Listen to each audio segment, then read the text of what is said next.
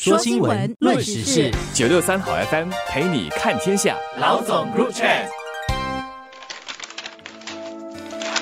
大家好，我是联合早报的王彼得。你好，我是联合早报的吴新慧。先说个马后炮，我每年都加入到早报自述一年的写作团队。今年我选了魏字，因为觉得今年特别危机四伏，特别不安全。要说独立后有什么危险年代，那一九六九年的种族暴动以及二零零三年的沙士都算吧。但今年是好几个不好的东西一起出现叠加，心理冲击还是蛮大的。不过在我最初看这十个字时，直觉、感性、理性都告诉我，长字一定会独占鳌头。而且会是压倒性的，因为微字只有我这类先天下之微而微的人有感而已，涨却是人人有感，天天有感，没有人躲得了。打工仔也许有加薪，但进来的总是没有出去的快。大家每次查账单或者看自己的银行存款数字，都会心慌慌吧？各行各业做老板的，则是得应付各种成本上涨的压力。你就算是少数的高净值人士，也就是有钱人，人什么东西起价都上。不了你一根汗毛，你的很多资产价值也涨到不清不楚吧？早报读者选涨为年度汉字，刚好八频道前线最终也是。另外是台湾联合报刚刚也选了涨为今年的代表字。下来还可以看看日本、马来西亚这些地方怎么选，是否都认同此心此字，应该会相当有趣吧。早报的年度汉字投选活动字数一年，今年的民众投选结果不出所料，长字在十个汉字中高票当选。在早报收到的接近九千张票中，长字得了三千八百多票，占了总票数的。百分之四十四是很高的，这个结果呢，跟二零一一年早报第一年推出字数一年投选活动时是一样的，当时也是涨字领先。我看回当年的报道，当时也是百物高涨，有个读者就说，房价、车价、油价、交通费、水电费、ERP、生活费什么都在涨，所以他认为。涨字最能代表二零一一年的新加坡情况。相隔了十一年，来到二零二二年，相信投选涨字的早报朋友们大概也会说同样的话，甚至觉得日常生活里所接触到的有什么是没涨的呢？不过跟二零一一年比较，今年的百物起价背后有更。复杂的外部因素，先是官兵疫情打乱了全球许多物品的生产和供应链，接着是突如其来的俄乌战争，让许多大宗商品和粮食供应链被干扰的问题更加严重，进而推高了全球的能源价格和粮食价格。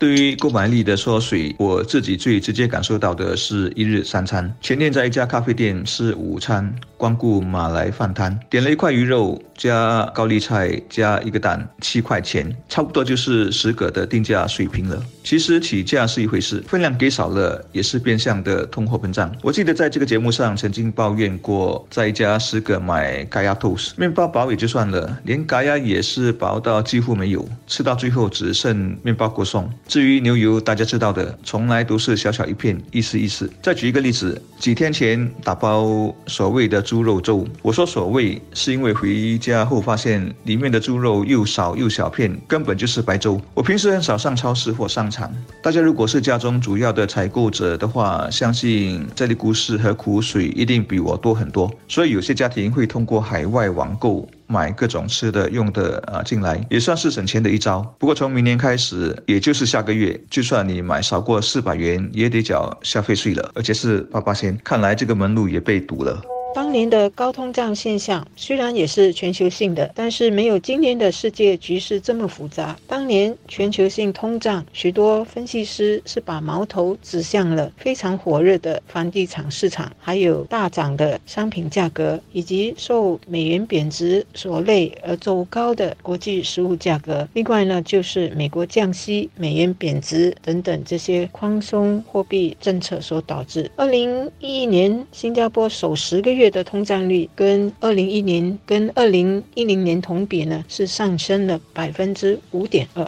那我们的金融管理局和贸工部最近预测，今年全年。核心通胀和整体通胀率呢，分别会达到。百分之四和百分之六，跟当年差不多高，并且呢，预料下来几个季度的核心通胀率会维持在高位，直到明年的下半年才可能放缓。无论是二零一一年的高通胀，或者是今年的高通胀，口袋缩水永远不是一件开心的事。特别是新加坡的人口老龄化，我们从个人到家庭再到社会，都需要更多的资源和资金来应对人口老龄化所带来。的经济动力、医疗保健和退休需求等等的问题，人们如果一直觉得被高通胀拖累了日常生活，面层只看到眼前的迫切需要，而忽略了还要继续的提升自己的技能，还要不断的加强自己的健康，那就会影响整个国家对老龄化社会的中长期规划，对国家和下一代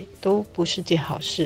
今年全球的通胀之所以会那么凶，一来是疫情和国际地缘政治巨变干扰了全球化和供应链，加上欧洲那边又发生了战争，导致能源和粮食供应进一步紧张，价格也就不断的被推高。其实这么些年来，很多国家实施宽松的货币政策，一直向市场注入流动性，本来就制造了钱会越来越不值钱的条件。总之。同样也是多种因素叠加，就像九星连珠。有人说明年通胀会缓和一些，但注意也仅仅是缓和。长远来说，还有一个结构性的因素，就是全球都要去碳化，要开发和使用更多的清洁啊可再生的能源。这个转型是好事，但也有成本的难题，最后也将传导到我们的种种的价格上面。怎么制服通通胀这只巨兽？我没有答案。政策、科技等。等，也许可以解决一部分的问题，但也只是也许和一部分。大家看来还是要有心理准备，更应该未雨绸缪，因为前景会变得更好还是更坏，真的是说不准。所以，人们今年对长子的投选，反映了人们对这一年的心情和关注。但是，更重要的是。还是怎么去应对涨的情绪、涨的种种负面影响？这包括个人方面，更应该做好理财的规划，不只是在消费和选择上要量力而为，同时呢，也要看怎么让自己的收入和储蓄能够用在对的地方，而不是只是看到房地产和股市的价格。高高低低，怎么把收入和储蓄也用在保持身体健康、用在提升自己的生活和工作技能上，才能够使自己保值，才能够让家庭和家人更有保障。就如一些民众选了“勇”字作为今年的代表汉字，因为有勇有谋，才能够突破个人和国家的难关，不让高通胀或者是乱糟糟的世界阻碍人们的发展和国家的进步。